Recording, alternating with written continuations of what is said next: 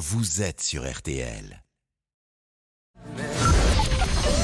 13h, 14h30. Les auditeurs ont la parole sur RTL. C'est l'heure du débrief de l'émission par Laurent Tessier. Deux bras d'honneur hier à l'Assemblée. Le ministre de la Justice, Éric Dupont-Moretti, doit-il démissionner? Il a assuré que ses gestes n'étaient pas adressés au député Olivier Marlex. Le patron des députés Les Républicains venait de rappeler à la tribune la mise en examen du garde des Sceaux pour prise égale d'intérêt.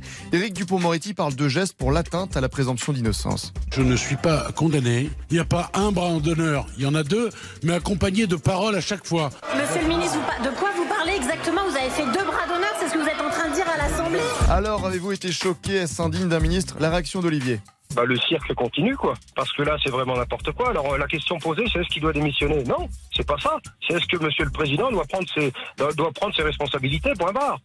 Mais Sandrine ne comprend pas toutes ces critiques, cette polémique. Je ne dis pas que je trouve ça bien. Mais je dis que ça ne vaut pas, évidemment, une démission. Alors bien sûr, un ministre ne devrait pas faire ça. On est d'accord. Mais il faut quand même se souvenir que du jour où il a été nommé par le président de la République, dans la minute qui a suivi, les juges ont dit c'est une déclaration de guerre. Et depuis, ils n'ont eu de cesse que de le faire tomber. Mais l'autre battle ne s'est pas joué à l'Assemblée, mais RTL sur le sujet du Paris Saint-Germain qui affronte le Bayern Munich ce soir, huitième de finale retour à la Ligue des Champions. On compte sur Mbappé, pas de Neymar absent, blessé, saison terminée. Alba Ventura a fait quelques compliments aux Brésiliens ce matin. On a vendu aux supporters celui qui allait faire gagner la Ligue des Champions au PSG. Ils ont eu droit à un intermittent du football. On a le droit de dire que Neymar est une imposture à 230 millions d'euros? Parce qu'il y a quand même quelque chose comme ça. Là, je sens que Florian Gazan et Pascal Pro, qui est sans doute derrière son poste, vont me disputer. Alors, Florian Gazan est venu dans les auditeurs ont la parole pour réagir.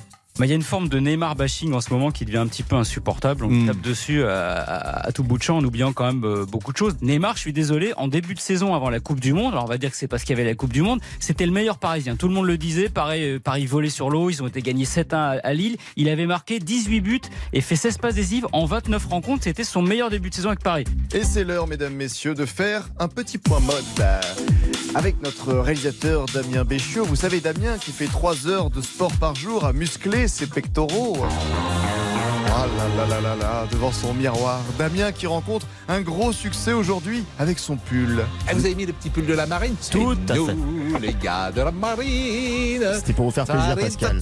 Mais d'habitude, c'est euh, Monsieur Boubouk. Oui, mais je me suis dit comme ça, on allait avoir une petite chanson, chanson de votre part. Et très vite, Pascal fait un rapprochement avec un personnage de dessin animé de BD. Je trouve qu'avec votre, euh, votre barbe euh, désormais florissante et euh, ce petit, euh, ce petit pull, marinière. il y a un côté euh, capitaine Haddock. Mais ma parole, mille savants, vous travaillez de l'électron. Mais aujourd'hui, un autre événement. Figurez-vous que c'est l'anniversaire de Céline. C'est pas possible. Mais si. Anniversaire de Céline Landreau et un petit cadeau pour elle. On lui a fait une petite surprise, mais gentille. Ah. J'espère, Céline. C'est pas, c'est pas, exceptionnel. Ce qu'on a fait, c'est que vous êtes amoureuse de Christophe depuis toujours. Mm. Donc, on a voulu euh, vous dire à travers lui, Christophe, cette chanson, au fond, euh, euh, notre état d'esprit lorsqu'on travaille avec vous. Hum, alors nous, aux auditeurs La Parole, nous avons choisi de terminer l'émission non pas avec Christophe les mots bleus, mais Christophe Ripper de la série Premier baiser des années 90. bon anniversaire Céline.